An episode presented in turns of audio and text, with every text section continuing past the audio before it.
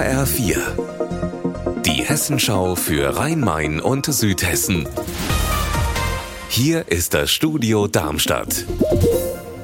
Mit Gabi Beck, hallo. In Wiesbaden-Kostheim ist es am Weinprobierstand vor fast zwei Wochen zu einer schlimmen Gewalttat gekommen.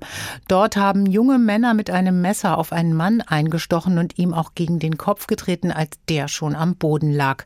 Das ist versuchte Tötung, zumindest ermittelt die Staatsanwaltschaft jetzt in diese Richtung.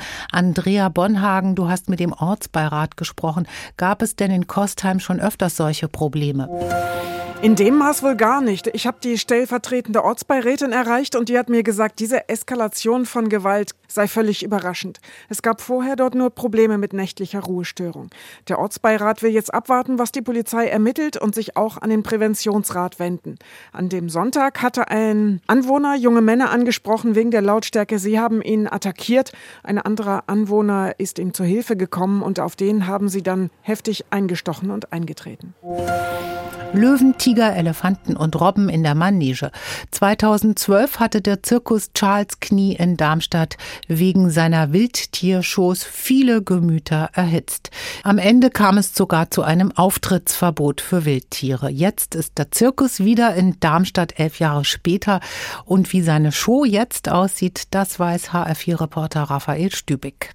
Von den Wildtiershows hat sich der Zirkus mittlerweile verabschiedet. Jetzt gibt es in der Manege vor allem viel Akrobatik, Comedy und eine Wasserbühne mit bis zu 15 Meter hohen Fontänen mit Licht- und Lasereffekten.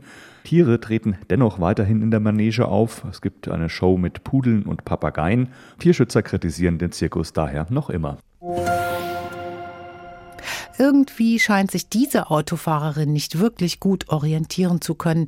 Nämlich, sie hat in Bischofsheim auf der engen Zufahrt zu einem Drive-In-Schnellrestaurant einfach gewendet. Ja, die gerufenen Beamten wussten, was zu tun ist, nämlich ein Alkoholtest. Das Ergebnis mehr als zwei Promille.